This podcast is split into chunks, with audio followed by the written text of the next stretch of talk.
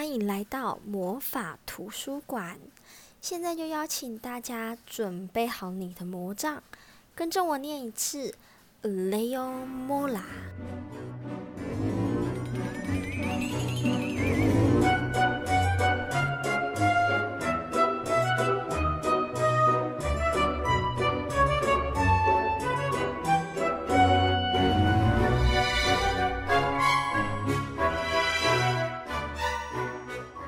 小朋友晚安，我是爱讲故事的女巫 Ivy，而今天呢，要跟大家分享呢，是关于一只大野狼想要听故事，但是森林里都没有人愿意帮他。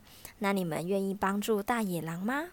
最后，大野狼到底有没有顺利听到故事呢？现在就让我们找个舒服的地方坐下，让我们一起听下去吧。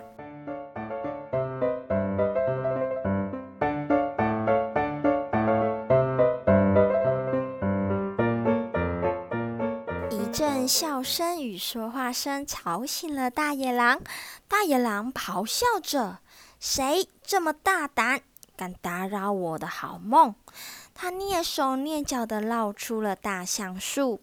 大野狼好奇地偷看，有个爸爸和他的女儿舒舒服服地坐在树干的另外一端。他们正在做什么呢？哦，原来他正在说故事。爸爸正在念故事给女儿听，那念出的文字像是有了魔力，令大野狼听得入迷。大野狼错过了故事的开头，真的好可惜哦。换作是平常，大野狼早就把它们通通都吞进肚子里了。可是现在的大野狼呢？他只想听故事，他真的好想知道故事的结局。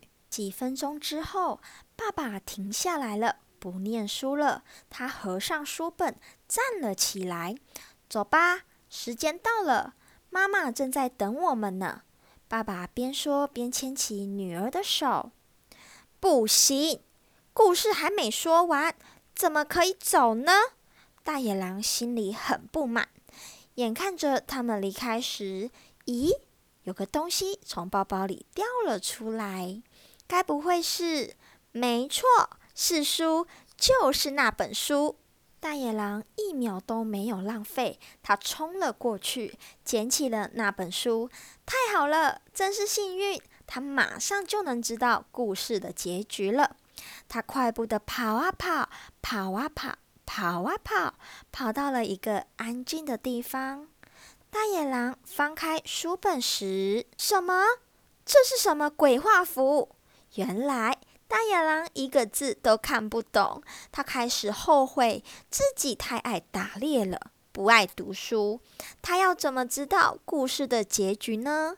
即使他努力地回想刚刚听到的故事开头，再仔细盯着丰富的插画。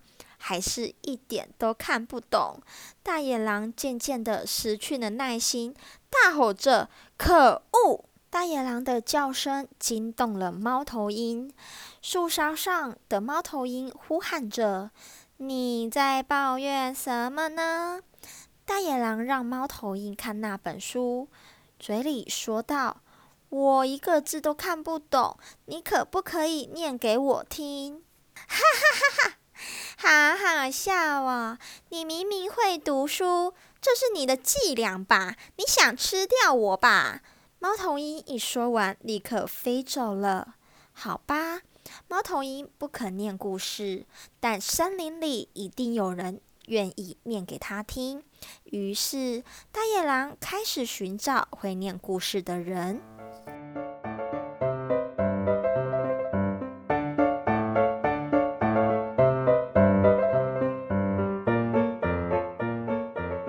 不幸的，整座森林的动物都知道他爱吃动物，松鼠、野猪、合欢都不肯听他说话。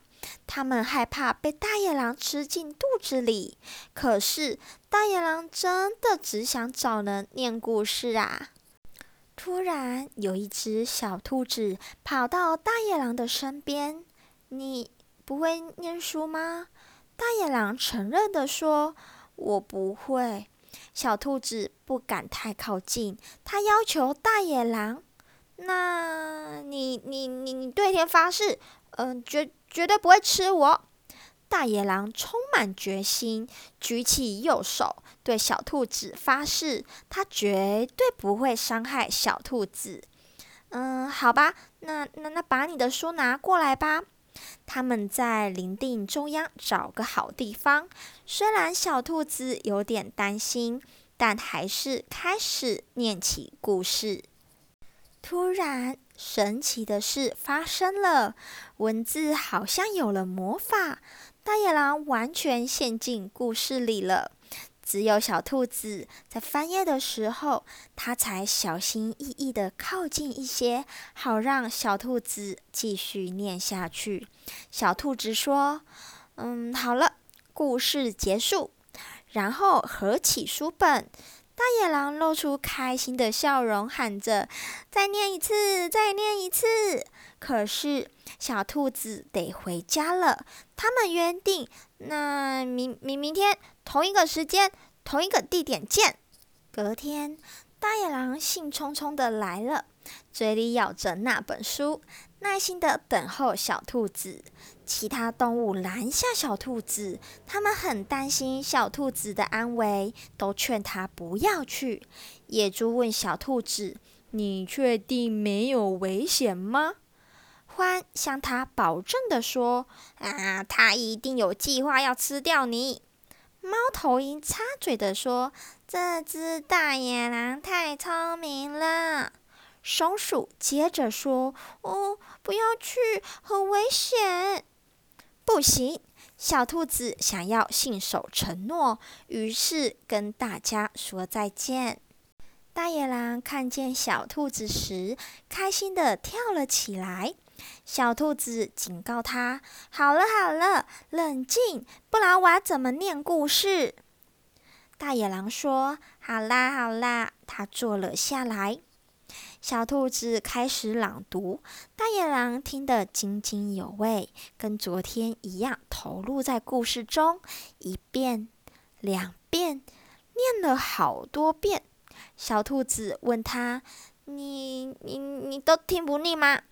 大野狼拜托他：“ 啊，一点都不腻，你再念一遍。”过了一会儿，眼神锐利的大野狼站了起来。他问小兔子：“等一等，小兔子，你想不想？想想想不想什么？”小兔子好害怕地问：“嗯 嗯嗯，教我读书。”哦，小兔子犹豫了，这是很危险的赌注。如果大野狼学会读书，就不需要他念故事了。到时候，大野狼肯定会陷害他，加一点洋葱，把它煮来吃，或者是谁知道呢？大野狼也有可能学会念故事给森林里的其他动物听。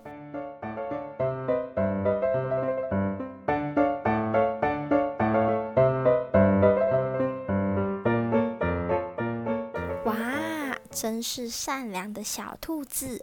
如果换作是你们，也会像小兔子一样帮助大野狼吗？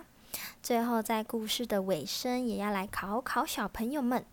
请问大野狼今天读的这本书是什么呢？为什么呢？现在就让我们发挥一下想象力吧。答案呢，也会在下一集一起公布哦。我们下次见喽，拜拜。Música